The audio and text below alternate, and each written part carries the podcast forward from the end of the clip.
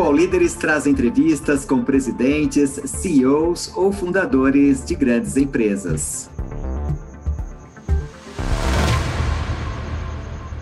Olá, meu nome é Rodolfo Tornese Lourenço, tenho 32 anos, sou CEO da Jasmine Alimentos, empresa referência e líder em alimentação saudável no Brasil, localizada em Campina Grande do Sul, região metropolitana de Curitiba, e agradeço muito o convite para essa entrevista.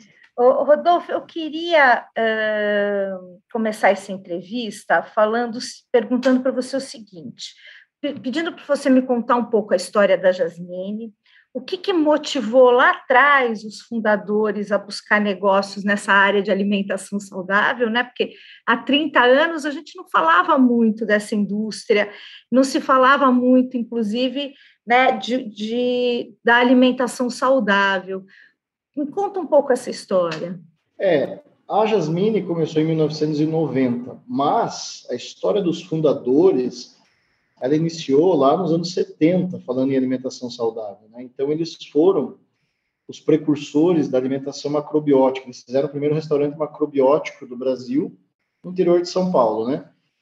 E nos anos 90 eles trouxeram o conceito da indústria, aí sim fundando a Jasmine. E eles iniciaram isso por uma questão pessoal de saúde, né? Então, na busca pessoal mesmo de ter uma alimentação melhor e um hábito de vida diferente. Nos anos 70, isso era um sonho quase que hippie, né? Naquele momento, né? Que o mundo vivia. E nos anos 90, já num contexto mais de negócio, né? Então, quando iniciou nos anos 90, também era, era algo é, totalmente embrionário no Brasil. E a Jasmine conquistou um espaço por ser inovadora, pioneira, né? Então, foi a empresa que trouxe a primeira granola do Brasil, é, o primeiro conceito de cookies integrais, né? Foi a Jasmine que, que foi popularizando isso, né? Então, no nosso DNA como empresa, esse pioneirismo sempre existiu, né? Então, essa família esteve à frente da empresa é, até os anos, até 2014, né? Eu tive o privilégio de trabalhar com eles, eu fui estagiário deles, né? Entrei na empresa estagiário, trabalhando para eles. E em 2014 Aí eles é, passaram né, o comando da empresa, fizeram a venda da empresa para um grupo francês chamado Nutrition Santé, que manteve né, o DNA da marca, todos os as fortalezas né, que a nossa marca tinha, e a gente continuou fazendo trabalho. Né? Então, a Jasmine é a mesma, né, saudável de verdade, sempre nessa, nessa filosofia, e isso orgulha muito né, a gente que trabalha lá dentro em seguir essa história adiante. Muito bom, muito obrigada. Você falou que você começou como estagiário. Como é que foi começar como estagiário numa indústria de alimentação saudável? você já tinha essa é. pegada de alimentação saudável? Você tem? Como é que é isso? Não, não. Eu, eu, eu comecei a trabalhar relativamente cedo, né? É, jovem, e quando eu, eu procurava estágio, né? Eu fazia estágio num órgão público de direito, né? Eu estudava direito e passei no processo seletivo da Jasmine. Então, naquele momento, eu fazia estágio em dois lugares, né? Tanto na Jasmine quanto no órgão público. E aí, depois de um tempo, eu fiquei na Jasmine efetivo. Mas minha área era jurídica, então eu tinha a visão do negócio muito por trás dos contratos, das, das questões de metro, Anvisa, né? tinha uma, uma visão mais administrativa. Mas eu tive o privilégio, porque eu trabalhava muito próximo dos fundadores, né? Então, eles me ensinaram, né, muita coisa. Então, você via, né, a família atuando junto no negócio todo momento. Então, foi muito legal ver o empreendedorismo deles, né? Aquela coisa de fazer dar certo, de você realmente manter os valores da marca, que eles acreditavam, né? Trabalhar muito por propósito. E para mim isso foi muito rico. Então eu entrei estagiário e passei depois por diversas áreas, Daí aí a história é longa, né? Mas foram 12 anos, né? Já são 12 anos em que eu tive a oportunidade de conhecer a Jasmine de dentro para fora e nos últimos anos de fora para dentro, né? Indo para o mercado, conhecendo a nossa operação cada vez mais a fundo. Isso aconteceu principalmente nos últimos quatro anos, né? Então, para mim foi foi aí uma escola sensacional. Claro, né? A alimentação saudável como hábito você começa a aprender, né, trabalhando numa empresa assim, né, sem dúvida. E hoje você tem uma alimentação assim balanceada? Você tem essa preocupação com a alimentação? Sim, eu, eu consumo, né, os produtos da Jasmine, está na minha rotina. Isso é algo que faz parte do meu dia a dia, né, já há alguns anos. Né. Bacana.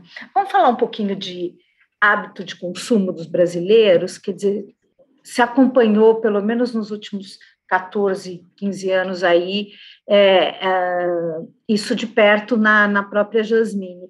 Eu queria saber quais foram as principais mudanças nos hábitos dos, dos brasileiros, é, se vocês têm pesquisas que mostram isso, é, o que, que mudou, Rodolfo? Bom, é, em primeiro lugar, é, é, visível que a alimentação saudável é uma tendência, né? Já isso é muito claro. Então, é um segmento que cresce muito todos os anos. Então, o consumidor ele busca comer melhor, ele busca fazer essa essa inclusão na rotina dele da alimentação saudável. O que nós tínhamos há alguns anos atrás ainda era um pouco da restrição, né? Ainda as pessoas tinham muita dúvida sobre o que é saudável, o que não é. E isso cada vez mais com o advento da internet, né, da rede social, isso vai se desmistificando muito rapidamente. Então, hoje o consumidor é muito informado, né, ele tem acesso à informação a tempo real e ele faz escolhas conscientes. Então, você começa a ter o consumidor trocando o alimento regular pelo alimento saudável e vendo que aquele mito de que comer bem ou se alimentar melhor é mais caro, é inacessível, isso não é verdade, né? Então você começa a ter, por exemplo, posso falar pelo nosso exemplo, mesmo como empresa, uma entrada muito grande nos mercados de atacado, coisa que é, talvez alguns anos atrás fosse impensável, né? Então isso está acontecendo no mercado e é um movimento muito positivo, né? Essa busca das pessoas pela saudabilidade. A pandemia acelerou isso mais ainda, né? Eu acho que começaram a buscar também uma sensação de mais imunidade, uma preocupação maior em estar bem de saúde, né? E a gente sabe que a saúde começa com a alimentação, não tem outro meio. Né? Uhum. Então, você acha que dizer, é, houve um crescimento dessa busca por uma alimentação mais saudável, até motivados, muita gente aí começou a aprender, enfim, entender melhor essa questão da, dos alimentos saudáveis. Sem dúvida. E o brasileiro é, é um povo, por exemplo, né? É, Brasil é um país que um dos países que mais tem academias no mundo, né? Salvo engano, talvez seja o segundo, só atrás dos Estados Unidos. Então, o brasileiro por si só é um povo que é, cuida muito da aparência, da saúde. Então, isso, isso é uma tendência é, mundial, diria, mas a nível nacional isso acontece em todas as regiões do país. Né? Uhum. E não é mais um movimento restrito que se tinha antes, é uma classe A, B, né? você vê que é um movimento geral do mercado buscar uma alimentação melhor. Uhum. E você, aí me vê uma, uma questão que é a seguinte, quer dizer, a internet tem de tudo, né, Rodolfo, assim, tem, tem tantas informações que são realmente boas, quanto aquelas informações. Não cria uma certa confusão, principalmente com essa questão dos alimentos saudáveis? Vocês não têm, é, vocês não sentem isso como negócio? Quer dizer, a pessoa falou assim: ah, eu não vou comer isso porque isso pode me fazer mal, porque alguém disse que fazia mal e não o médico. Né? Como, é que, como é que você vê isso? É, isso, isso é muito curioso, né, Beth? Porque o que, que acontece? isso nos fortalece como marca, porque como a gente tem essa raiz no saudável, a Jasmine talvez seja uma das poucas empresas no Brasil que nunca mudou o segmento. Nós nascemos no saudável, crescemos no saudável e permanecemos fazendo um alimento saudável. Então, esse histórico nos dá um, um, uma retaguarda muito forte. Então, o consumidor ele vai no mercado, ele, ele fala, ah, da Jasmine é saudável. Né? Isso é muito reconhecido publicamente, né? Então, isso nos dá uma fortaleza de marca muito grande. Agora, existe um outro trabalho que a marca faz também com nutricionistas, porque hoje a busca pelo nutricionista é muito grande. Então, o profissional técnico, né, nutricionista, o nutrólogo, o médico, ele já começa a esclarecer para o seu paciente caminhos. Olha, você precisa consumir isso, consumir aquilo. Então, a Jasmine criou, por exemplo, um portal dedicado aos nutricionistas. né, para que eles tenham acesso a todas as nossas formulações, ao uso do produto. Nós temos 140 produtos em linha né, hoje.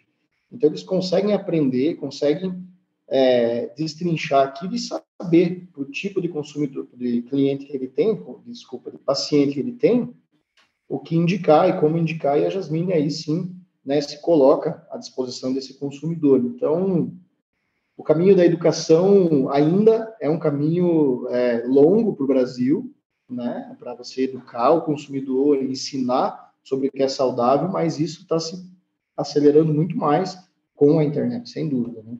Uhum. E quais são os produtos do futuro na área de alimentação saudável? A gente vê muito biscoito, né, bolacha, uhum. não sei como é que fala em Curitiba se usa biscoito ou bolacha, mas a gente vê muitos cookies, a gente vê bolinhos, né? Mas assim, a gente vê muita coisa repetida no mercado. Vocês uhum. têm quais são as novidades que você, você imagina que estejam entrando agora no mercado? Quais são esses produtos futuros saudáveis? Olha, hoje é, o que a gente percebe no futuro é, é a questão do sem glúten, né? Então, a alimentação sem glúten antes ela era muito vista como algo restrito a quem tinha restrição alimentar ao glúten, né? Então, o celíaco, né, basicamente consumia esse tipo de produto. E você tinha uma disponibilidade muito pequena de produtos nessa linha. Hoje, é, já é dieta, já é indicação de dieta tirar o glúten da alimentação, né? E você já tem um rol de produtos muito grande. Nós entramos há, há três anos atrás aí no mercado de pães sem glúten, e hoje nós somos líderes desse mercado, né? Então, nós temos sete, é, sete tipos de pão fatiado, dois pães de hambúrguer, né? E é um sucesso de vendas, né? Assim, e o nosso maior cliente não é o celíaco, né? É o não celíaco, é aquele que não quer mais o glúten, ou que realmente por uma opção ou por uma indicação nutricional ele tira o glúten da, da sua da sua dieta. Então esse é um da, uma das grandes tendências do mercado de saudáveis. Outra é o plant-based, né? É a questão da, substitutivo de carne, que também se mostra como uma tendência muito grande. Os orgânicos, né? Também um crescimento. Ainda esse é um, é um meio mais é, complicado para se trabalhar, cada, que esse, esse depende muito de é, conceito, entendimento. Existe uma dificuldade muito grande de fornecimento no Brasil mas é, é, é um segmento também que, que a gente vê como futuro é, promissor. E as bebidas vegetais, né, também é outro que cresce, cresce de maneira acentuada no país. Né? Uhum. Quando você falou do, do glúten, então é, você acredita que o glúten realmente ele vai sumir nos próximos nos próximos anos da dieta de alguns brasileiros, né? E aí eu queria falar um pouquinho sobre isso. Quer dizer, vocês montaram uma cozinha, vocês montaram uma, um pedaço da fábrica, porque a gente sabe muito bem que quem come glúten Sim. ou celíaco, né, ou quem é intolerante à lactose, enfim, não pode ter nem traço de, né, da utilização Perfeito. de glúten e tudo. Vocês fizeram toda essa adaptação para poder oferecer isso ao mercado? O glúten, para você ter uma ideia, ele, ele se contamina pelo ar, né? Então, se você tiver uma linha rodando com glúten e uma do lado sem glúten, você não pode é, comercializar esse produto como sem glúten, porque existe um risco muito grande dele ter traços de glúten e quem é celíaco pode ter um problema sério né, em relação a isso. Então, nós temos, é, talvez seja a única no Brasil, uma das mais modernas indústrias do país, que ela segrega toda a nossa produção sem glúten de todas as outras. Então, nós temos uma pequena fábrica, vamos dizer assim, dentro da nossa fábrica principal. Então, a nossa fábrica em Campina Grande do Sul tem 32 mil metros quadrados, e dentro dessa fábrica existe um espaço reservado em que para você entrar você tem que trocar de roupa, você faz toda uma asepsia própria para poder ingressar nesse espaço e aí sim ter acesso às linhas de pães, às linhas de bolos sem glúten que nós temos. E nessa linha, então, eu tenho total segurança, né, quando a gente fala isso, de que qualquer produto da Jasmine sem glúten, ele é sem glúten mesmo, pode ser consumido sem nenhum medo pelo consumidor.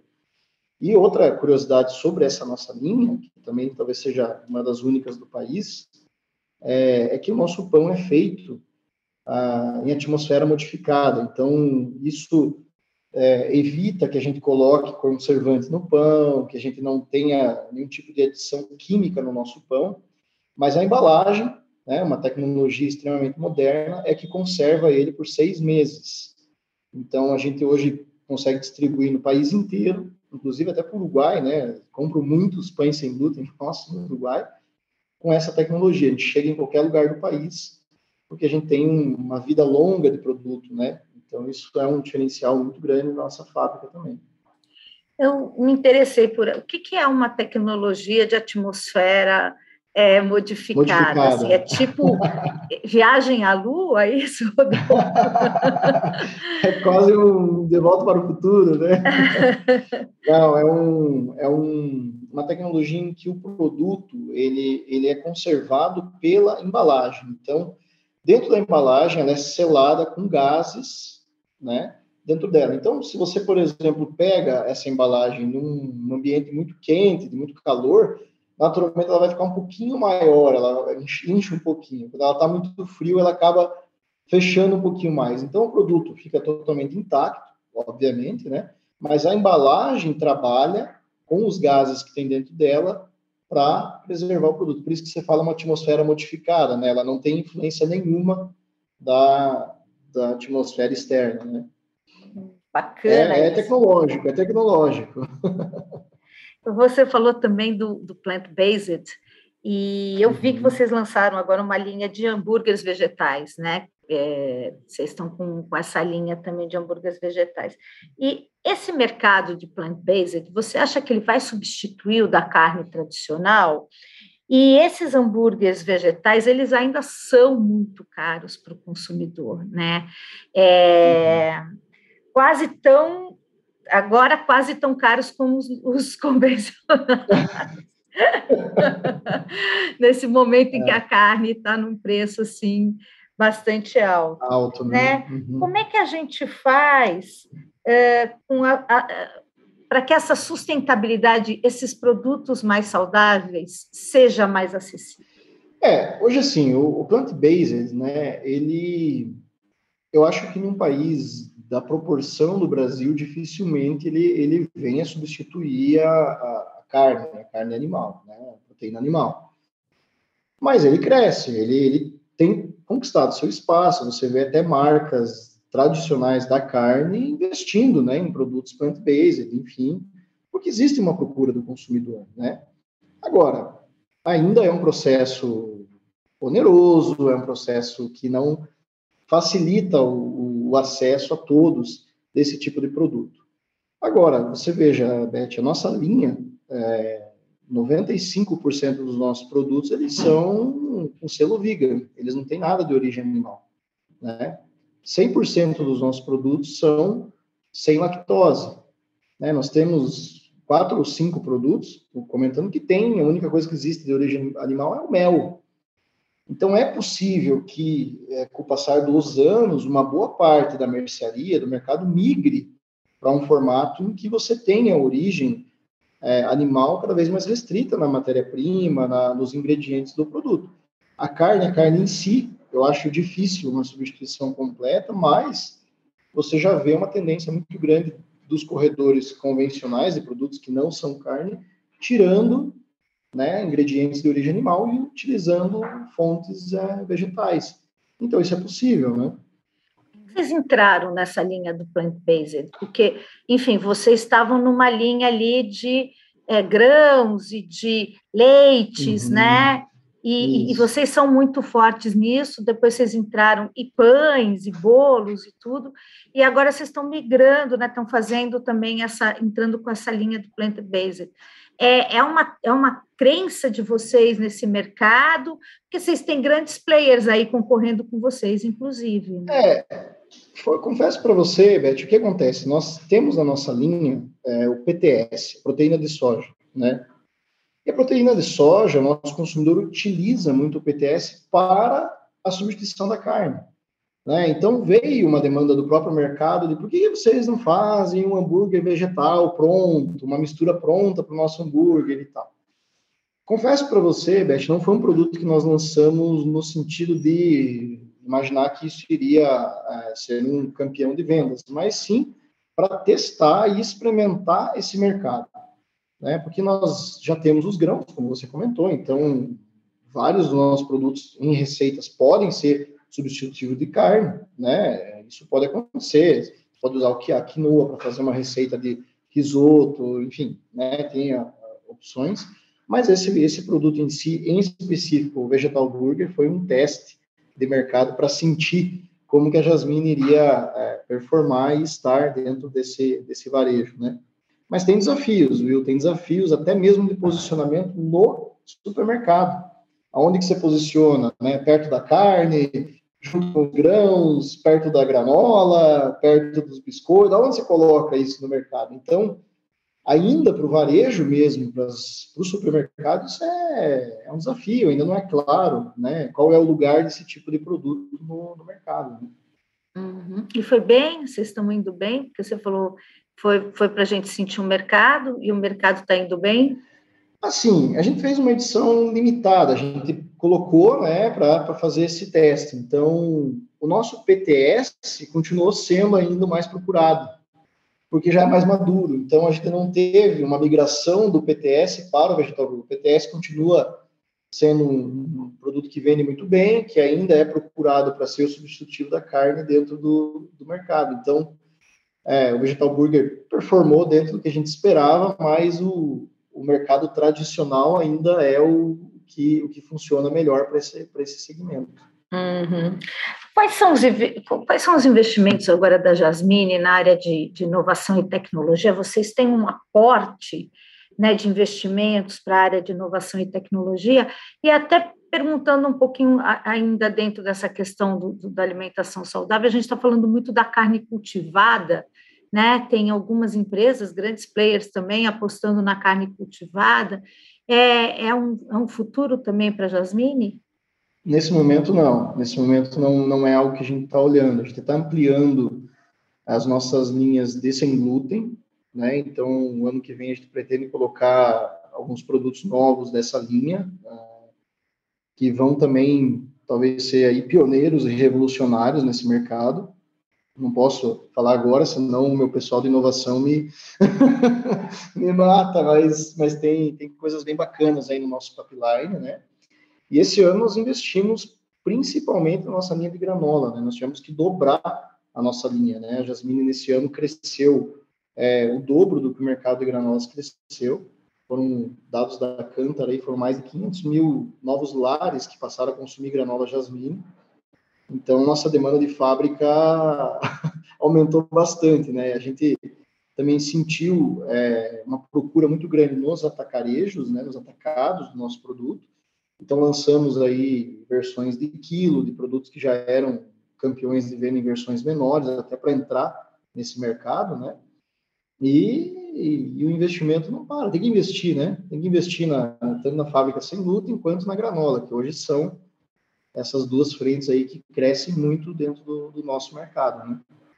Quando você, quando você falou agora de, da, da Nutrition Santé, é, essa empresa uhum. francesa, é, o que, que eles, é, eles também estão preocupados com essa, com essa questão da inovação? Quer dizer, vocês, estão, vocês trocam figurinhas para trazer esse, né, essas embalagens diferentes, esses.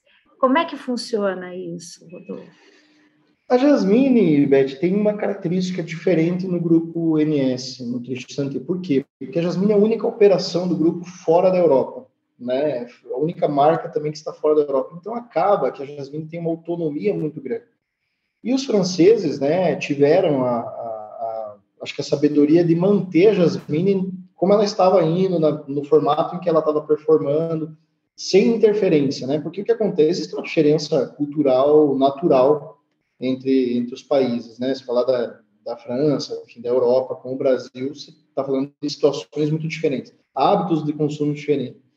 Então, eles, eles deixaram que a Jasmine seguisse o caminho e, e eles, basicamente, a gente tem uma relação muito de, acionistas, né, mandando, mandando os resultados todo mês, enfim, como a Jasmine performa de forma positiva, isso acaba deixando eles mais, assim, níveis gerenciais de, de visão. Né? Então, fica muito na nossa, na nossa mão aqui, uh, os investimentos, os lançamentos, a inovação, né? Claro, existem trocas, né, com, com alto, alto escalão do grupo, mas de uma maneira muito gerencial, assim, né? isso fica muito no nosso fim. Né? A gente tem uma equipe, Beth, muito, muito experiente de inovação, né? Nossa gerente de pesquisa e desenvolvimento tem quase 20 anos de empresa, gerente de qualidade tem quase 20 anos, é, tenho pessoas de regulatório que têm mais de 15 anos. Então, quando você olha para a equipe, a equipe foi mantida, né, mesmo depois da, da, da, venda, né, de se tornar uma multinacional, o know-how foi mantido da empresa. Então, isso, uhum. isso é muito rico, é um diferencial muito grande da nossa, da nossa marca, né. Mas os franceses não estão comendo granola brasileira, então, é isso? não, Ainda não. Não, não. Não, o sabor, o brasileiro, Beth, uma curiosidade, né? O brasileiro, ele tem, é, gosta mais do doce, gosta mais do, sentir mais o sabor, né? O, o francês, para esse tipo de produto, eles gostam de um produto menos, é, menos expressivo, vamos dizer assim. Então, é, eles não, não são muito adeptos, né, desse tipo de alimentação como nós aqui brasileiros. Né? Uhum. Quer dizer, uhum. eles têm produtos saudáveis lá, né? A Nutrition Santé é líder de, de alimentação saudável lá na Europa, né? Mas os produtos, quando você vai comparar, são bem diferentes. Né? Hum, exatamente por conta desse sabor, né? O brasileiro gosta né, do doce, o brasileiro gosta de um, um, um sabor mais acentuado de, de, determinados produtos e o, o francês Sem gosta menos, menos do doce mesmo. Ele gosta do doce, mas um, um, doce muito em quantidade muito menor que o brasileiro. É... Só no creme brulee. É... Só no creme brulee. Vocês lançaram recentemente, Rodolfo, uma linha de produtos para crianças, né? Uhum. Uh, que elas não têm, enfim, ela não essa linha não tem ingredientes de origem animal, mas são doces. Né? Eu vi que tem coisas com chocolate, coisas com morango, com baunilha. E aí a gente uh, sabe que, principalmente agora durante a pandemia, houve uma ingestão, né? As, as crianças acabaram comendo muito mais doces por conta do confinamento e tudo, né? E alimentos muito mais calóricos. Eu queria saber qual é a tua opinião a respeito da utilização de açúcares ou de adoçantes em linhas infantis, nessas chamadas linhas saudáveis. Uhum. É, até para te, te, explicar sobre esse, esses produtos, né? O que acontece? Nós colocamos uma linha integral de mini cookies, né, que são, até nós fizemos um licenciamento com uma, uma emissora de televisão e tal, para fazer isso. Nós temos os sabores, né, que são sabor baunilha, sabor morango, sabor chocolate, mas os ingredientes, eles não são, é, por exemplo, o chocolate, não existe chocolate naquele produto, né, então ele é feito com cacau, ele é preparado de uma forma saudável, né, e são produtos integrais. Então, o que acontece? É, hoje você tem é, a adição por exemplo, em alguns produtos que a gente vê no mercado, até de concorrentes, que tem açúcar, açúcar cristal, né? Isso realmente não é saudável. Né? Não é uma prática que nós, da Jasmine, adotamos, né? Quando nós incluímos algum tipo de açúcar, sempre é o açúcar mascavo, né? É o açúcar demerara. Então, nós, nós sempre usamos uma opção saudável, né? Temos também a linha zero açúcar, é outra, é outra linha. Mas sim, os pais, né, tem que tomar um cuidado ao olhar na, na prateleira, porque tem opções que são realmente muito é, arriscadas, eu diria assim, né? Hoje eu comparo, né? A gente faz muita comparação do nosso produto com a concorrência, até para saber se nós ainda somos a opção mais saudável, porque essa é a nossa meta, nós temos que ser a opção mais saudável, né? Então, por exemplo, quando você compara um cookies da Jasmine, você vai ver lá, é a primeira, a primeira farinha que, que é utilizada é uma farinha integral, né? O açúcar mascavo vem lá no final. Então, essa é a nossa composição. Quando você olha cookies, às vezes, de concorrentes que usam a farinha branca, é o primeiro, o primeiro ingrediente. E aí tem alguma coisa integral lá no meio e ele coloca integral no, no rótulo. Então, infelizmente, é uma coisa que acontece no mercado. Posso falar da granola, né, sem medo nenhum. Nossa granola também é a mais saudável. Quando você compara, tem concorrentes nossos que colocam até manteiga dentro da granola. né? Então, é granola, é integral, tá lá, tá lá do nosso lado às vezes, né? Mas cada vez mais, por isso que eu volto no, no tema da, da, educação, né? Cada vez mais a informação e a educação fazem a diferença. O consumidor já sabe disso, né? Então, até esse pedido, muitos pais, né, davam cookies da Jasmine para os filhos. E isso veio muito deles, né? O nosso saque, procuraram né, rede social, puxa, por que a Jasmine não faz alguma coisa para pôr na lancheira? Porque né, o pacote de 150 gramas é muito grande, alguma coisa menor, uma opção para o lanchinho, para os meus filhos. Meus filhos adoram cookies da Jasmine. E a gente fez né, esses três, três produtos doces e dois salgados, exatamente para essa demanda que veio do próprio mercado, né? E teve uma aceitação muito grande, né? Então, eu sempre digo, né? O consumidor tem que olhar o rótulo da frente, a, a, à frente do produto e ler o rótulo. Né? Quando ele lê o rótulo, ele é incomparável, né? Assim, isso seguramente falando. O All Líderes volta já. Você já conferiu a programação do canal UOL? É ao vivo, né?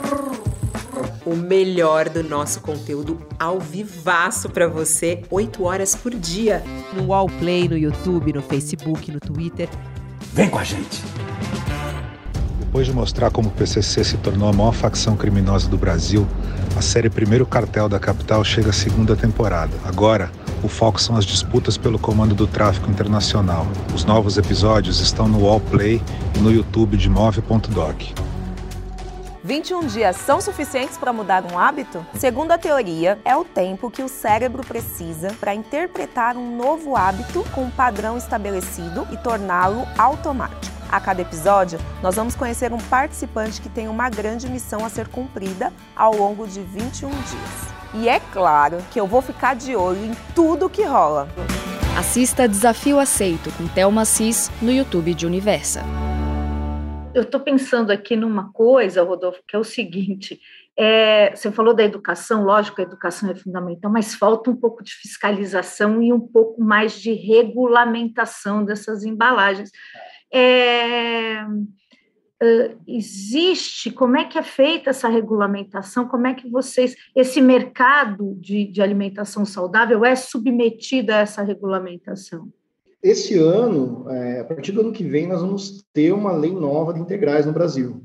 Né? Então, isso está tá em voga, né? foi, foi decidido já, e as empresas vão ter que se adequar. Né? A gente fica muito feliz, né?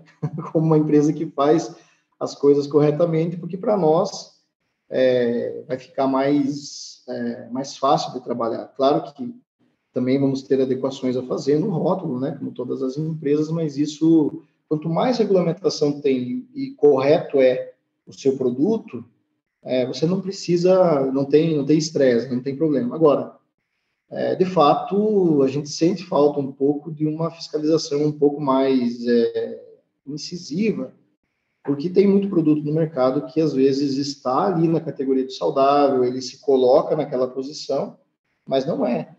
Né? Eu ontem mesmo, né, eu estava eu tava em Bauru, no interior de São Paulo, e, e eu vi achocolatado, por exemplo, lá com um rótulo de saudável, e você vai ler a primeira, o primeiro ingrediente é açúcar que está dizendo na frente do, do, ah, é menos açúcar, é menos que o tradicional dele, mas não quer dizer que é saudável aquele ali também, né? Então, é muito complicado, né? Cada vez mais a, a gente espera que a Anvisa né, esteja olhando para isso e, e, regulamentando e fiscalizando, porque de fato é, só com informação também você não, não move né, o varejo nesse sentido. Né? Nesses últimos, nesses últimos anos né, que você está inclusive à frente, tudo. É, eu, eu, imagino que a concorrência tenha aumentado muito para a Jasmine, né? O que a Jasmine vinha durante muito tempo meio solitariamente colocando no mercado, em alguns, em alguns, nos últimos anos isso começou a encher essas prateleiras que você disse mesmo de vários produtos, alguns até com uma performance é, que não é tão saudável, né? No, depois na hora uhum. de consumir. Eu queria saber como é que vocês fazem essa, essa qual é a estratégia de vocês para concorrer com esses com esses players que estão entrando no mercado? Existe uma técnica, existe uma, uma negociação diferente com essas lojas? Vocês estão focando muito mais é, em, em, lojas especializadas, porque surgiram um monte delas também. Qual que é a, qual que é a estratégia de vocês? Bom, só, basicamente tem, tem hoje é, duas grandes frentes, né? Você tem a frente da marca, né? Que é você manter o propósito da marca. Isso é, um, é uma coisa fundamental para quem está no nosso mercado. Então, o consumidor, ele reconhece Jasmine como saudável. O grande é, desafio para nós é cada vez mais oferecer produtos saudáveis, como a gente sempre faz mais, que tenham também o apelo do gostoso, né? Então, o consumidor tem que querer comprar, ah, é gostoso e é saudável. Então, isso é uma coisa que a Jasmine evoluiu muito, né? A gente tem produtos muito bons e saudáveis, então o consumidor reconhece isso. E o segundo, com o varejo, com as lojas, com o cliente, é o relacionamento. Como a gente tem uma história, é, o próprio cliente reconhece a gente como o capitão saudável, a referência do saudável. Então, a gente tem um relacionamento antigo com as principais redes do Brasil, as redes regionais e os clientes especializados. O que acontece? Hoje, é, esses clientes, eles já têm, dentro dos seus, na, na sua rede de compradores, os seus funcionários compradores, eles já têm nutricionista lá. Né? Muitos deles já têm nutricionista. E ela determina o que entra lá na categoria de saudáveis e o que não entra, o que para nós é muito positivo, porque aí você consegue é, limitar e até ela dar espaço para nós. Ela fala, olha, a Jasmine vai ter um espaço maior, eu tenho que colocar aqui esse, esse outro player, porque faz parte do, do negócio, às vezes a rede pressiona para colocar, mas o maior espaço é da Jasmine. A Jasmine é a capitã da categoria. Então, esse diferencial dentro do varejo faz muita diferença para nós da Jasmine. Então, isso mantém nossa liderança. Para você ter uma ideia, Beth, é, em cookies integrais, a Jasmine tem 31% do market share. Né? É a líder isolada desse segmento. Né? Quando eu falo de granola, está falando de 12%. Né? Depois vem outras marcas, então a gente também tem a liderança. Quando eu falo de pães sem glúten, a gente já ultrapassou os 50%. Então, essa liderança consolidada, mesmo não sendo uma marca que investe massivamente, em marketing massivo, televisivo, é, se dá muito porque a nossa marca é reconhecida pelo público de saudável. Né? Mas é, e, é, você estava falando dessa questão do market share, quer dizer, é, isso, se, isso se consolida pelo país todo, ou vocês, hoje, vocês, o grande mercado de vocês ainda é o sul e o sudeste? Como é que vocês como é que é essa questão de, de, dessa divisão, divisão, pelo país? É, o Brasil é uma das poucas, Brasil é uma das poucas marcas que está atuando a nível nacional. Né? Eu acho que hoje, vou falar para você que no mesmo segmento, na mesma linha, talvez só duas marcas cheguem a nível nacional. Né? Por exemplo, em granola, você vai ter muitas marcas regionais, mas a Jasmine uma outra concorrente, que também faz parte de um grupo muito grande no Brasil, no mundo, né? chega em todos os lugares do país. A nossa liderança ela é nacional, em todas essas, essas linhas que eu comentei. Agora, claro, a gente está melhor distribuído no Sul, São Paulo, Centro-Oeste, né? Então, o Nordeste ainda, o Nordeste e o Norte do país são áreas em que a gente tem a oportunidade de se distribuir ainda um pouco melhor. Uhum. E você falou também, uh, muita gente fala, né, médicos, nutricionistas falam o seguinte: não vamos consumir produtos processados ou ultraprocessados. Os produtos saudáveis da Jasmine são processados. como é que como é que funciona esse é, isso uhum. para vocês, né? Quando vocês têm quando vocês ouvem esse tipo de crítica, quer dizer, é, é um produto saudável? Sim, né? É até reconhecidamente saudável pela Anvisa, mas assim, é um produto processado, né? Como Sim. é que funciona isso?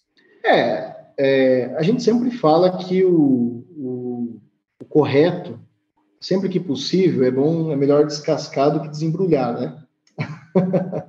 então, o produto tipicamente saudável, natural, ele é aquele que você colhe lá na, na lá na, na, planta e come, né? Agora, é, quantas pessoas e quem tem tempo hoje de poder ter essa prática? Né? Não é uma coisa que é acessível a todos. A gente vive uma vida urbana, correria do dia a dia, então a jasmine não se coloca numa posição de substituir um produto natural, que você vai, vai colher, vai comer. Isso não, porque é um produto, é um alimento importante para a dieta né, da pessoa, né? A salada, a fruta, a verdura, né? O suco natural, a água, falar até o básico, né? Isso a jasmine não pode substituir.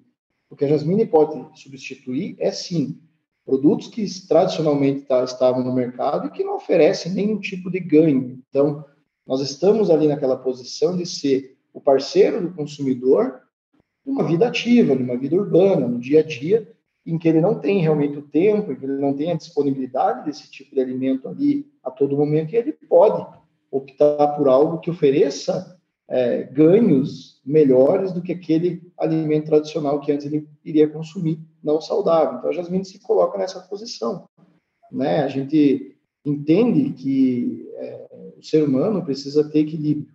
Né? Eu não posso falar para você, olha, Beth, consuma só granola de manhã, à tarde, à noite, que você vai ser saudável. Não, você precisa ter uma dieta equilibrada, você precisa também praticar esporte, né? Não é só a alimentação também que faz a diferença. Então, essa consciência, eu acho que essa consciência que a marca tem também é importante, né? Não é vender por vender e consuma só nosso cookies, consuma só nossa granola. Não, né? Você precisa equilibrar, você precisa comer uma salada, comer uma fruta, comer uma verdura, tomar água todo dia, né? O mínimo, o mínimo que o, que o nutricionista indica, praticar um esporte. Então, acho que essa é a verdade que a Jasmine traz, que às vezes a gente também não vê, né?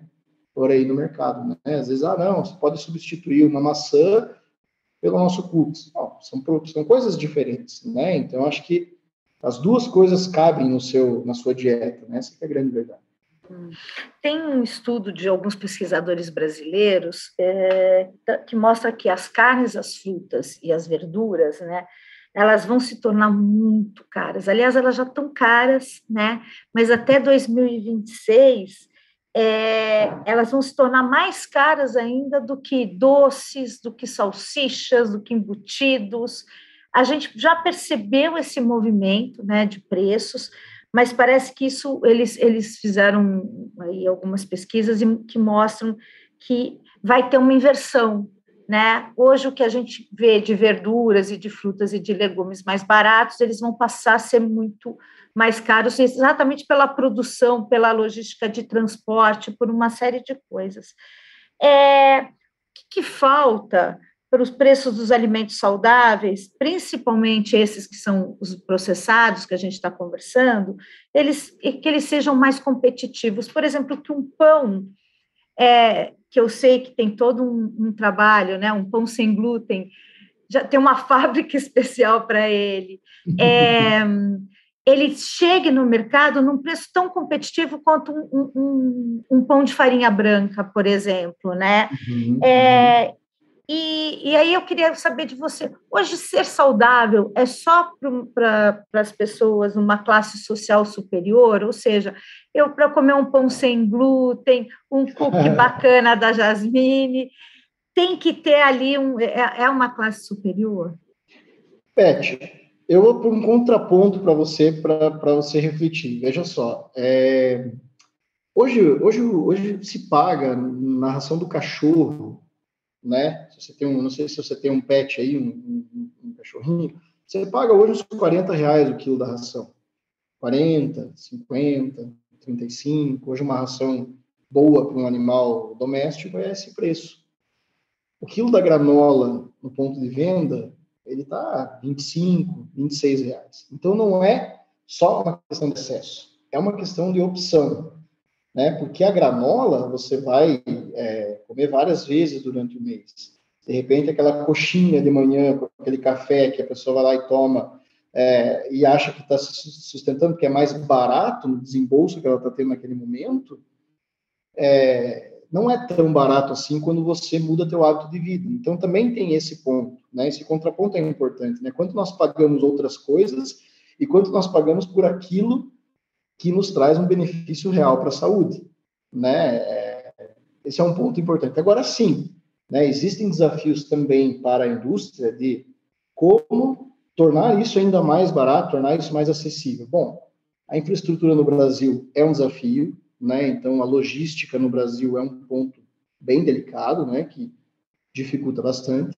E a matéria-prima. Então, tem muita matéria-prima ainda que nós temos que, que importar para conseguir compor alguns produtos, né? Então, esse é um fator também que no Brasil é um desafio, né? É matéria-prima, matéria-prima de qualidade, né? Então, em alguns momentos também, como a gente está agora com o câmbio é desfavorável, é, você tem, por exemplo, os produtores de matéria-prima vendendo muita matéria-prima para o exterior, né, mercado chinês, e isso deixa com que as empresas brasileiras acabem tendo que pagar mais caro a matéria-prima que antes era mais em conta. E isso a gente acaba absorvendo uma parte desse custo, mas acaba que reflete lá na prateleira. Não tem, não tem muito segredo, acho que para nenhuma indústria de alimento, né? acaba sendo nessa linha.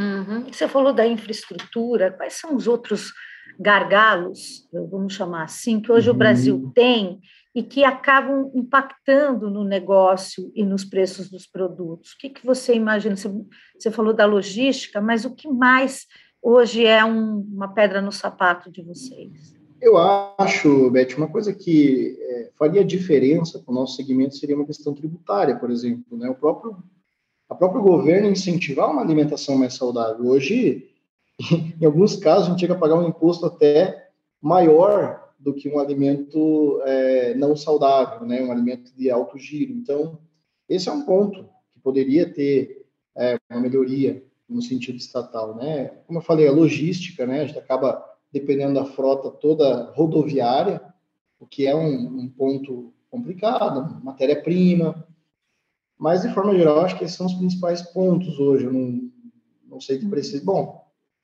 mão de obra, né? mão de obra no Brasil também é um ponto é, complicado, né? Você tem ainda uma mão de obra pouco especializada, né? Então, isso dificulta também com que em todos os, lugares, os locais do Brasil você consiga o mesmo nível de serviço, o mesmo nível de execução. Né? Perfeito. É, você falou da, dessa questão tributária, me dá alguns exemplos hoje do que a indústria de alimentação saudável paga mais em tributos do que a indústria nacional, do que a indústria convencional.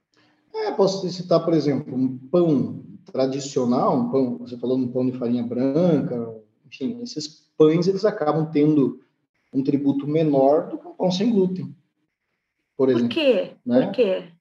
Ah, não, aí, aí eu não sei. Mas é porque, não, é porque assim, Beth, é, é, é uma questão de também influência, né? Você tem. É, o mercado do pão sem glúten é um mercado muito pequeno em relação a um pão é, branco tradicional, né? Imagina, você tem uma, um consumo muito maior, né? É infinitamente maior. Então, naturalmente, você tem uma influência muito mais pesada, né, do que a gente teria ali um ou outro player que poderia discutir isso a nível nacional. Né? Uhum, quer dizer, não é tudo junto na indústria de pães, por exemplo. A gente, não, a, o lobby é, um é diferente. Novo, né? É um mercado novo, eu diria, né? Isso, isso é muito como a gente entrou, né? Quando a gente começou lá a fazer granola. O que era granola? O que é uma granola, né? O que, que, que é isso, né? Esse monte de grão aqui aveia, castanha. Então, tem coisas que são novas, né? Que a gente traz um conceito novo, né? Se pensar, puxa, o que, que é um, um pão sem glúten, né? Por que alguém pensou isso, né? Por que, que eu vou comer isso aqui? Né? Agora esse mercado está amadurecendo, agora as pessoas estão aprendendo sobre alimentação sem glúten, sobre isso, sobre consumir um pão, um bolo. Mas era uma coisa que, vamos falar aí, cinco anos atrás, quem falava de pães sem glúten no Brasil? Ninguém. Né? Ninguém falava disso, ninguém procurava isso. Tanto que existe uma diferença que o nosso pão sem glúten, por exemplo, ainda está, em grande parte do varejo, na categoria de saudáveis. Ele não está lá na padaria. Então, o consumidor de pães sem glúten, ele vai lá na, na área de saudáveis procurar o pão. Né? Ele não encontra em todo o varejo lá na padaria, que seria o natural. Né? Ele está lá nas opções de pães sem glúten. A bebida vegetal, hoje, ela já é um mercado mais maduro, ela está ali do lado do leite. Né? Então, você vai lá, você vê os, as marcas de leite, é, leite tradicional, leite de vaca, e você já vê lá o leite vegetal, o leite de arroz, o leite de amêndoa, o leite de aveia, coisa que no pão sem glúten ainda não acontece. Né? Em alguns mercados mais maduros, sim, mas falando de um varejo de forma geral, ele ainda está segregado, né? Uhum. A gente falando de lobby, quer dizer, esse lobby dessa indústria tradicional, tanto da indústria do leite, quanto da indústria da carne, quanto da indústria né, da, da panificação, inclusive, é, eles estão brigando, né, eles estão Uh, indo para o governo exatamente para tirar esses nomes de leite dos leites vegetais, para tirar o nome de carne das carnes de plant-based, enfim.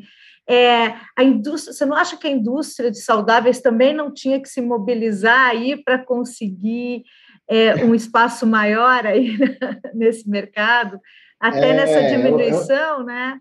De, de, de é, é um desafio, é um desafio, é um desafio, Beth. A gente conversa com algumas associações, com algumas é, frentes, né, que podem ajudar, mas é como eu disse, né, ainda é um mercado pequeno perto do todo que você comentou agora. Você falar de uma opção de leite vegetal, de carne vegetal ou proteína vegetal, né, como queira chamar, é, você está falando de empresas ou de iniciativas muito pequenas perto do que essas empresas ou esses negócios tradicionais representam. Né?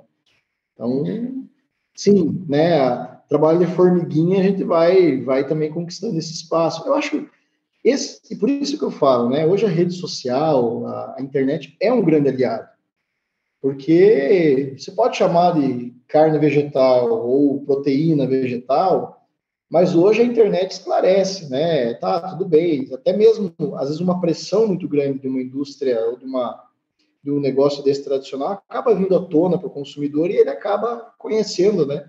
Sabendo que aquilo está acontecendo. Então, era uma coisa que antes já não era público, né? Hoje já, já vem à tona. Você vê redes sociais, é, empresas que não são empresas muito grandes ou que não investem em um marketing de peso, mas que tem seguidores, milhares de seguidores. É o nosso caso, né? Nós temos milhares de seguidores que acreditam na marca, compartilham o nosso conteúdo, influenciam outras pessoas. Então, isso, isso por um lado, é muito gratificante, né? Porque aí você também vê que o mercado abraça, né? E, e vai junto, né? O consumidor vai junto, né?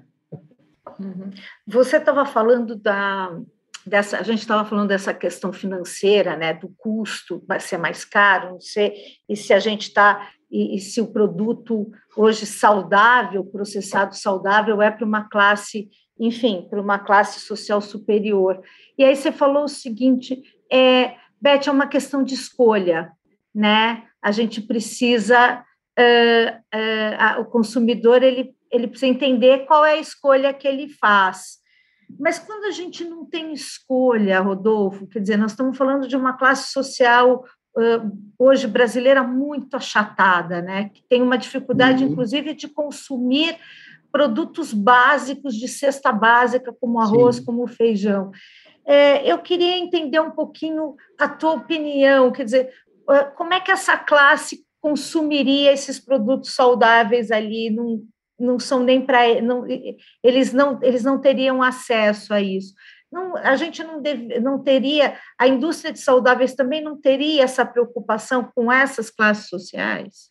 Sim, isso isso é um ponto importante. A gente sabe que é, até um determinado ponto você consegue fazer a escolha, né? Vou dizer, a gente, por exemplo, percebeu muito nesse, nesse último ano que a classe C migrou muito para o saudável, né? Passou a comprar produto saudável, passou a adquirir a, nossa marca mesmo cresceu muito nessa frente, né? É, você vê o crescimento dos atacados, como eu falei, esses, esses, mercados de atacados começou a incluir dentro das prateleras a granola, os cookies e tem uma venda muito expressiva nesse mercado, né? Coisa que, enfim, até um tempo atrás era meio que inacreditável. Agora sim, existe uma parcela da população que ainda nem, nem chega perto disso, ou que é muito difícil de chegar. Agora, é um desafio para a indústria saudável chegar a esse custo de acessibilidade, né? Então, de fato, é um desafio que a gente vem, vem pensando, que a gente tem feito muito, né? É criar alguns produtos em que você consegue colocar, por exemplo, um uma embalagem mais econômica. Então, por exemplo, a gente lançou granola de quilo, né? Alguns sabores que nós não tínhamos antes para estar lá no atacado e tentar chegar um pouco mais acessível em algumas, algumas classes que antes não, não tinham acesso. Mas, de forma geral, enfim, é um desafio, não tem uma resposta pronta para te dar, né, do que poderia ser feito, porque, de fato, é, é um desafio para essas indústrias, né, você conseguir chegar com escala, né, para esse, esse público, né. É, eu queria também falar sobre sustentabilidade na questão das embalagens, né? Porque mais do que ninguém vocês né, estão trazendo essa, essa questão da sustentabilidade, da saudabilidade, né? Como é que a Jasmine hoje trabalha essa questão do uso de embalagens plásticas, do uso de água? Como é que vocês fazem isso? Bom, é, nós temos hoje, é, nós estamos num, numa região, em Campina Grande do Sul, em que a gente é, faz, né, precisa fazer e faz com muito, muito apreço, né, um, um, controle de efluentes muito forte, né, então nós temos uma região de rio ali, então isso é um trabalho realizado é, precisamente, né, de controle desse efluente, controle do rio, enfim. E em relação à embalagem, nós estamos desenvolvendo nesses últimos anos pesquisas para buscar embalagens mais é, uma linha mais reciclável, né, cada vez mais recicláveis, cada vez mais sustentáveis. O que nós fizemos esse último ano foi avançar com a nossa política de logística reversa, né? Então nós até incluímos na, na nossa embalagem o selo do Eu Reciclo, né? Em que toda embalagem que a Jasmine gera, ela é também coletada depois e reciclada. Né? Então, essa é uma, uma iniciativa super importante que, que a gente adotou. A gente já tinha o acordo né, desde 2000 e 2012, salvo engano, e esse ano nós é, avançamos com mais uma parceria. Nós tínhamos com o Impar, agora junto com o Impar nós temos o Eu Reciclo, né? E outra coisa, para o ano que vem, a ideia é trabalhar com aterro zero, né? Então também é um dos projetos que nós temos aí para para frente de embalagens e resíduos. Né? Então tem aí algumas iniciativas, né? Colocamos esse ano nós lançamos um comitê interno de sustentabilidade nossa até gerente de qualidade e meio ambiente que está liderando isso. E a ideia é envolver né, pessoas dentro da empresa e também do nosso ecossistema, fornecedores, parceiros de negócio, até algumas redes clientes parceiras nossas, para discutir como nós podemos ser mais sustentáveis, o que nós podemos fazer. A gente sabe que não dá para fazer tudo, nem sempre, né? Dá para fazer tudo, nem sempre dá para fazer tudo que a gente quer ou tudo que é possível, mas o importante é dar os passos iniciais e passos sempre à frente em relação a, esse, a esses temas, né? Uhum. Hoje você tem uma ideia de quanto vocês reciclam ou quanto vocês têm de embalagens recicláveis? Puxa, eu tenho esses dados em tonelagem, mas não tenho aqui na minha mão, né? Mas, mas é bastante, bastante, é bastante, bastante coisa. Bacana. Vamos falar também de matéria-prima, porque quando você falou de granola, de soja, de é, quinoa, e aí a gente tem muita coisa que vem da Amazônia, né? Castanhas, e tem muita coisa de, né, da, dessa nossa floresta que está complicada, né? A gente está tendo muitas uhum. queimadas, muitos desmatamentos, a gente sabe que isso cresceu nos últimos anos. Eu queria saber qual é a sua opinião a, a respeito da política ambiental hoje do governo? Olha,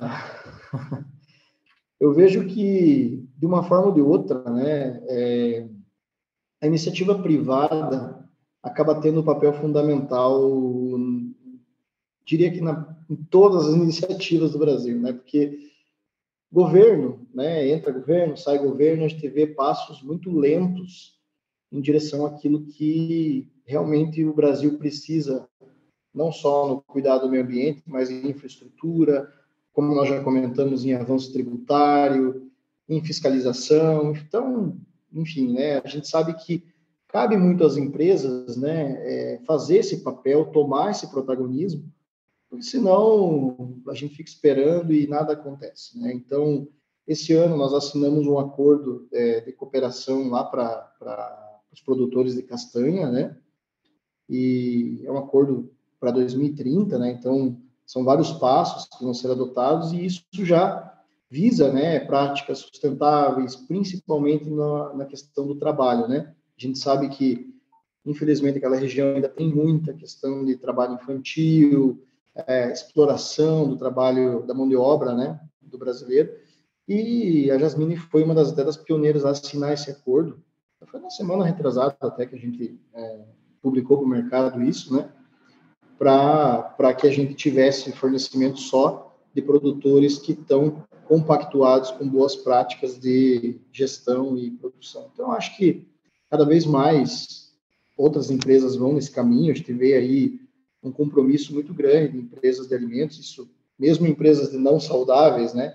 também adotam compromissos muito fortes com isso, o que é muito bom e eu acho que movimenta o mercado. Né? Não adianta esperar muito dos governos, porque a gente sabe que não, não evolui da forma que, que deveria no Brasil. Né? Uhum. Você acha que os empresários, então, quer dizer, é, é, precisam encabeçar um pouco essas políticas que deveriam ser do, do, do governo, né? políticas públicas de, de incentivos, os, os empresários também tem parte dessa responsabilidade.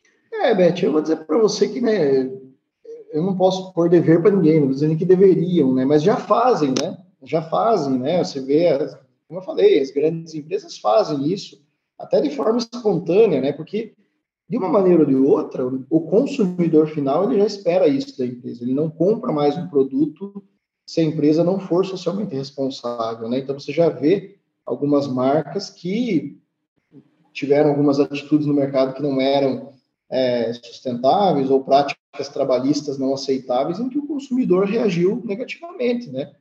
Então, o consumidor busca isso. Então, também quando você tem uma marca ligada, antenada ao que o consumidor espera, você também vai atrás desse tipo de compromisso. Um, porque você quer mudar o ecossistema em que você está inserido, e dois, porque o teu consumidor quer que você mude, né? Então, existem, não existe só um interesse é, das empresas no sentido sustentável por si só, mas também o interesse econômico em fazer isso, né? Eu acho que quando o empresário vê isso, ele vai atrás, né? Isso é, isso é relevante. Né? Uhum, ser verde sustentável dá, dá retorno, né? É isso? Claro, eu acho que, e vou te falar, eu acho que até na gestão das pessoas, das equipes, né?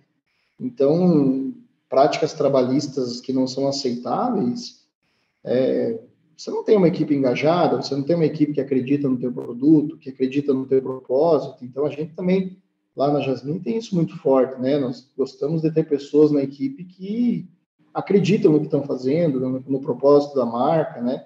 Posso falar por mim, né? Poucas empresas têm um estagiário que chega à cadeira de presidente da empresa, né? São, são poucas empresas que isso acontece. Lá na Jasmine todos vêm possibilidade, né? Tem muitos aprendizes que viraram hoje coordenadores, gerentes, estagiários que cresceram, pessoas que estão na empresa há muitos anos, porque acreditam na marca, acreditam no propósito, acreditam no que a gente faz. Então, isso, isso faz muita diferença, né? Uhum. Como é que você vê esse momento de tensão institucional no país e como é que é, qual que é a sua opinião, se isso está impactando o ambiente empresarial ou não? Como é que você vê isso? Olha, é, isso impacta na confiança do estrangeiro em investir no Brasil, né? Então, isso, isso é muito ruim, né? Quando você tem uma instabilidade é, política, econômica no país, porque você acaba é, mitigando um pouco o investimento, né? O dono do capital que está lá no exterior acaba ficando um pouco receoso de vir num país que você não sente tanta segurança jurídica, política, fica aquela coisa meio é, tímida, né? Então, isso impacta, porque uma vez que você não tenha tanto investimento, você não tem tanta geração de emprego, você não tem tanta geração de renda, você acaba não tendo geração de consumo no final da linha, né? Então, É claro que isso preocupa né, as empresas e, e o ano que vem é um ano em que nós vamos é, viver fortes emoções, né? Então, isso deixa todos um pouco ansiosos, mas o brasileiro também é confiante, né? A gente vai, vai tentar achar oportunidades na crise, né? As fortes emoções que você diz são as eleições, né? E a Copa do Mundo. Ah, também, também, também. Muito bom. É, Rodolfo, é, a gente tem uma, uma crise né, agora fiscal bastante elevada, cenário, cenário de altas de juros, a gente já falou um pouquinho sobre isso, inflação elevada. Como é que, como é que você está vendo 2022? Né? Você estava falando agora fortes emoções. Como é que você está vendo 2022 para o negócio da Jasmine? Agora, 2022, então, porque a gente está em 2022, tá? É, é, já está, já está em 2022, né? Nós, 2021, nós fechamos o ano, é, desculpa, 2020, nós fechamos o ano com um crescimento de 20% em vendas, acima do esperado. 2021, nós tínhamos a expectativa de fechar com 15%, estamos fechando com 18%. E 2022, a gente percebe que é, a tendência segue positiva, a tendência segue das pessoas buscando uma alimentação saudável. A gente sente também que as nossas inovações têm tido muita aceitação no mercado, então está havendo uma fidelização muito grande da nossa marca, o que para o nosso negócio demonstra um cenário otimista, né? A gente imagina no que vem crescer aí em torno de 15%, né? Mas é, as grandes incertezas não da nossa parte como empresa, falando da Jasmine, não reside tanto na, no crescimento em vendas. Né? Nós estamos tendo a, a, entrada nos atacados, que também disponibiliza o nosso produto para uma gama maior de, de, consumidores, né? e as redes que nós já estávamos cada vez mais consolidam a nossa posição. Agora, o grande, grande desafio é manter o custo da mão de obra, o custo da matéria-prima, o custo da embalagem. Isso sim é, nos deixa mais apreensivos para o ano que vem. O custo do transporte, né? Porque são é, as frentes onde você pode ter uma variação é, ainda muito grande com uma economia instável. Né? Então, é isso que a gente está olhando mais para o ano que vem do que efetivamente a venda que demonstra ser aí positiva, seguindo a mesma tendência. Né?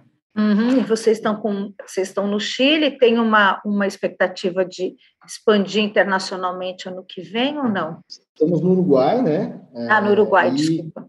É, estamos, estamos vendendo para o Uruguai, nossa ideia é expandir ano que vem sim. Né? Estamos em negociação para Bolívia, Colômbia, talvez Argentina, né? Então, isso está tá evoluindo, né? Esperamos aí que no próximo trimestre a gente já tenha, tenha alguma alguma novidade, né? E no mercado nacional, a ideia é também entrar no e-commerce, né? Então, nós estamos, nós temos uma parceria com a Amazon, é, que foi muito bem nesse, nesse ano da pandemia, no, no ano passado, principalmente, né? E a, agora, dezembro, dezembro e janeiro, a gente lança o nosso portal próprio, né? A nossa loja própria do e-commerce. Então, também com uma expectativa muito boa aí, uma, uma busca também dos nossos consumidores é muito grande, eles sempre vamos dizer, e reclamam um pouco disso, né? Porque não tem loja própria, quero comprar direto, tal. Então, a partir de janeiro eles vão ter acesso aí a toda a nossa linha online. aí, a net também. E eu só queria. Tem, a gente está acabando, Rodolfo. É, o bate-papo está tá tão bacana, mas a gente está terminando aqui. É, eu só queria voltar um pouquinho quando você falou da, da questão internacional, né, dos investidores, como é que a Nutrition vê o Brasil, né? Como é que como é que o seu parceiro internacional, né, o seu né, a empresa mãe vê o Brasil e essa questão brasileira, tanto da questão da sustentabilidade, quanto a questão econômica, quanto a questão política, uhum. isso cria um, os franceses estão apreensivos em relação ao Brasil? É, o que o que é curioso, né? Porque o Brasil ele tem uma economia muito mais dinâmica do que a, a, europeia, né? Então, o crescimento de vendas, por exemplo, que a gente tem aqui, ele acaba sendo muito mais expressivo, né? Quando você olha percentuais do que acontece na Europa, né? Então, para eles isso é é muito impressionante, né? Puxa, mas eles crescem dois dígitos, já é o terceiro ano que vocês estão projetando isso e tal. Mas sim, eles, eles ficam apreensivos né, com as questões políticas que eles vendem notícias lá, né? A questão gestão da pandemia, é, a questão da matéria-prima. Então, para eles, gera né, uma ansiedade, gera uma certa desconfiança de como o Brasil, como país, não pode influenciar o negócio aqui, né? Então, é claro que isso é tratado, né, de uma maneira ou de outra, sempre com muito cuidado, porque a gente também é, sabe que sempre pode ter surpresa no Brasil aqui do que vai acontecer, né? Então, essas conversas acontecem sim, e o receio deles não é, não é pequeno em relação a isso. Né? Uhum. E aí você falou bastante do estagiário, né? Que você começou como estagiário, que você chegou ao cargo de CEO, e eu queria que você me, me desse algumas dicas sobre como, como é que trilha uma carreira de estagiário até CEO numa empresa nacional? Puxa vida! Olha, Beth, eu, é, eu acho que a gente tem que ter resiliência em primeiro lugar, né, ao longo da carreira e aprender muito com os outros, né? Então eu sempre fui modéstia à parte um bom ouvinte, né? Eu sempre gostei de ouvir muitos outros, principalmente aqueles que é, tinham tinham mais experiência do que eu, né? São muitas pessoas, né? Então sempre ouvir, absorver, entender, né? E, e interpretar, né? O que fazia sentido para mim, o que não fazia.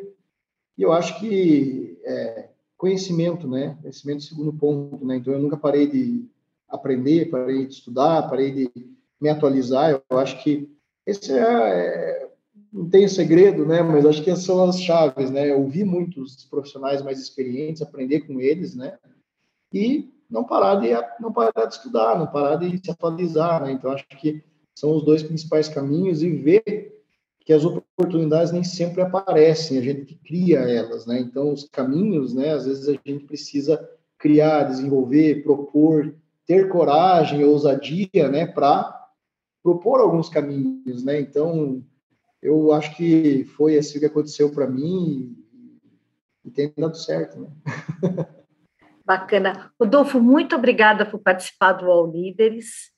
Eu que agradeço, agradeço. Acho que quero agradecer também o time da Jasmine, né? É, o sucesso da nossa empresa depende de cada um deles, né? É, eu estou aqui representando a todos, mas jamais fiz alguma coisa sozinho, sempre foi em equipe e são eles, né, os grandes merecedores do mérito da Jasmine ser a grande empresa que ela é, né, a grande marca que ela é o consumidor. Então, agradeço a eles e o teu convite, claro, de participar aqui dessa entrevista.